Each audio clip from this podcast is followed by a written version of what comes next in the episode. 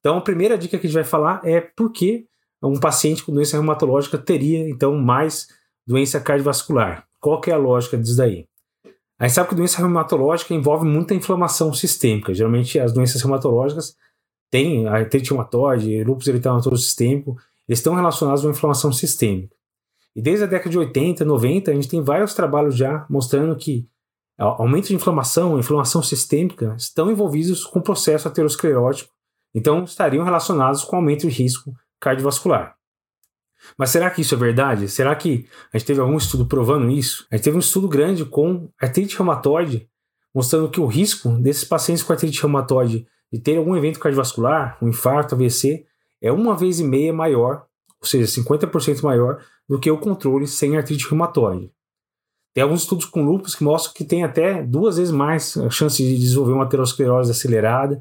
Então, os estudos parecem comprovar essa hipótese. Então, parece que paciente com doença reumatológica, doença inflamatória sistêmica, parece realmente ter um risco cardiovascular aumentado.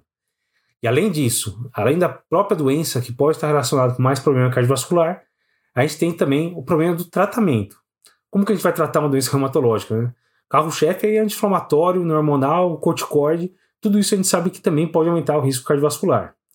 Então, às vezes não tem jeito, vai ter que usar essas medicações para controlar a doença reumatológica, mas é um fator também para aumentar o risco cardiovascular. Então, isso aumenta a pressão arterial, dá retenção de líquido, pode piorar a glicemia. Então, é uma medicação que a gente deveria evitar, obviamente, sempre que possível. Então, o que, que a gente tem que fazer com esses pacientes? Eu peguei as recomendações do EULAR, que é European League Against Rheumatism, então a Liga Europeia contra o Reumatismo, que coloca algumas recomendações em, re, em relação a isso. Então, o que, a gente deve fazer com esses pacientes pensando em reduzir o risco cardiovascular? Então, primeiro, controlar a doença de base. Se a doença de base, lúpus, artrite reumatoide, qualquer doença reumatológica, leva a mais inflamação, se a gente controlar melhor a doença de base, teoricamente diminuiria o risco cardiovascular. O que mais que a gente pode fazer? Controlar bem todos os outros fatores de risco.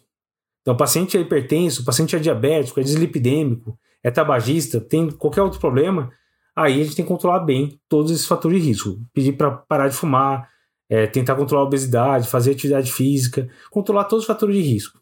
Porque aí a doença reumatológica vai ser só mais um. Então, se você conseguir melhorar os outros, o risco em geral diminui.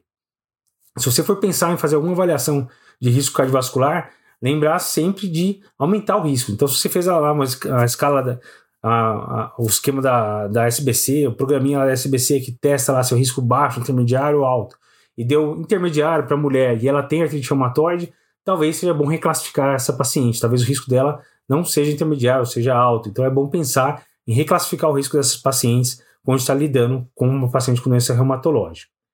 E em relação ao tratamento, tentar evitar as medicações que dão problema.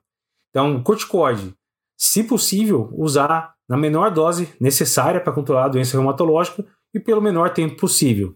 Então, a gente sabe que às vezes você ter precisa de corticoide para controlar a doença reumatológica, mas depois você pode eh, adicionar outras medicações, imunossupressores que talvez controle a longo prazo essa doença. Então, assim que possível, vamos retirar o corticoide. Anti-inflamatório não hormonal, da mesma forma.